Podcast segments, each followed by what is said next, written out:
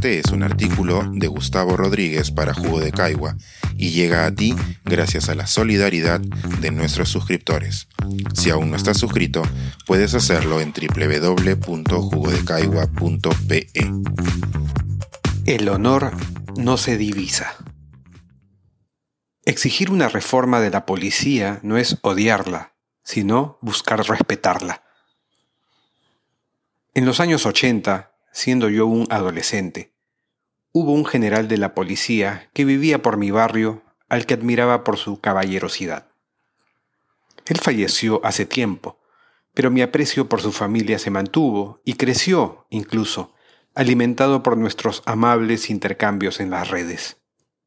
Sin embargo, después de las marchas de noviembre de 2020, que fueron reprimidas por el breve régimen de Manuel Merino, un hijo suyo, oficial retirado de la policía, empezó a mostrarse cada vez más disconforme con mis opiniones críticas hacia las muertes de manifestantes.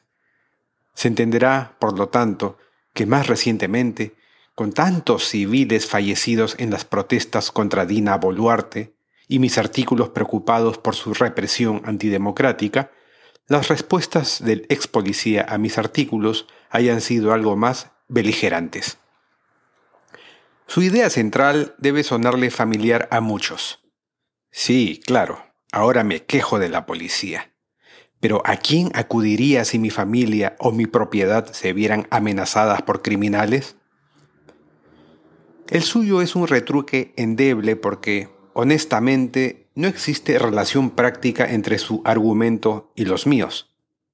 La razón de existir de una institución no debe ser puesta como escudo ante los fallos de sus integrantes. Si mi abuela creyente me pidiera un sacerdote en su lecho de muerte, yo sería un estúpido si me negara a su pedido porque la Iglesia Católica ha protegido pedófilos.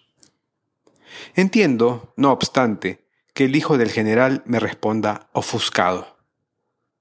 Pertenecer a la cúpula de una institución, haber vivido sus ritos y todos esos años de experiencias fraternales suelen aislar del sentir ajeno. Como yo no formo parte de esos círculos, tal como la mayoría del país, me identifico más con quienes ven al policía del otro lado, un servidor del Estado al que deberíamos respetar no por la ley que lo ampara, sino por estar a la altura de la confianza depositada en él. Pero ¿cómo le va a la policía peruana bajo esta mirada? En 2016, una encuesta de Ipsos informó que dos tercios de la población de Lima no confiaba en la policía. Los conceptos de temor y vergüenza aparecían mayoritariamente nombrados. Y en junio de 2020, el INEI presentó un informe sobre las instituciones en el que se informaba que solo el 19% de la ciudadanía peruana confiaba en esta institución. Cuando los ciudadanos ejercemos como consumidores, estamos acostumbrados a evaluar a las empresas que nos brindan servicios o productos. Como compiten por nuestra preferencia, deben tomarnos el pulso para no perderla puesto que la policía ejerce el monopolio de nuestra seguridad interna y no nos concede esos canales, quizá debamos recordarle por qué es tan despreciada y hasta temida. Mi historia personal de costeño clase mediero ya puede dar unas pistas que claramente no forman parte del promedio. No tengo fisonomía de pandillero, ni he sido una mujer abusada que ha debido acudir a una comisaría. Y, sin embargo, cuando recuerdo mi experiencia con la policía a lo largo de mi vida, me visita una inmensa mayoría de episodios nada gratos, una especie de leva cuando era adolescente, decenas de peticiones de soborno cuando he conducido mi auto y, sobre todo, el escandaloso arresto de mi hermano por el solo hecho de llevar piercings y por el cual pretendieron sacarme plata. La única experiencia que atesoro con gratitud está relacionada con la bondad de un oficial que me ayudó con unos trámites cuando murió mi padre. Pero aún así, la balanza está muy inclinada con el adicional, como yo adelanté, de que soy un ciudadano con privilegios de clase que nunca ha sido tratado con prepotencia.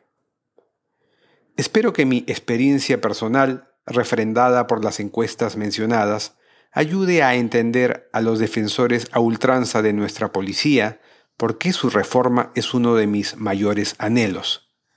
Querer su reforma no significa no respetarla.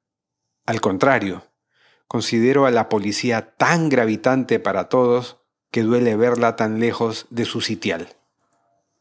Quizá el hijo de mi admirado general haya caído en el malentendido en que todos caemos cuando somos parte de un rebaño. Tal vez piense que la crítica a una institución es también una crítica personal. Nada más alejado de mis intenciones. No olvido que, antes que policías, nuestros servidores son seres humanos, productos de esta sociedad que también ha sido hostil con ellos. En sociedades poco igualitarias, tal como ha ocurrido aquí mismo desde hace siglos, pertenecer a las armas y a la iglesia ha sido una forma tradicional de alejarse de la pobreza y, quién sabe, ascender socialmente. Cuando imagino a los miles de jovencitos peruanos que ven en el uniforme de la policía un medio para cumplir sus sueños, de ser respetados y de alimentar a sus familias, se me parte el alma al imaginar su ingenuidad triturada una vez que los rodillos de la corrupción los alcanzan dentro de su propia institución. Salvo excepciones explicables por la psicopatía o la sociopatía, imagino que todo policía coimero de hoy alguna vez quiso brillar y ser respetado, como le ocurrió a aquel general de mi vecindario. Tal es el trasfondo de mi exigencia ciudadana de esa reforma. Recuerdo que en mi juventud cualquier chico se sabía de memoria el lema de la policía, más exactamente el de la Guardia Civil. El honor es su divisa. ¿No es sintomático que hoy ya ningún muchacho se lo sepa? Pensar, escribir, editar, grabar, coordinar, publicar y promover este y todos nuestros artículos en este podcast cuesta y nosotros los entregamos sin cobrar. Contribuye en www.jugodecaigua.pe barra suscríbete y de paso espía como suscriptor nuestras reuniones editoriales.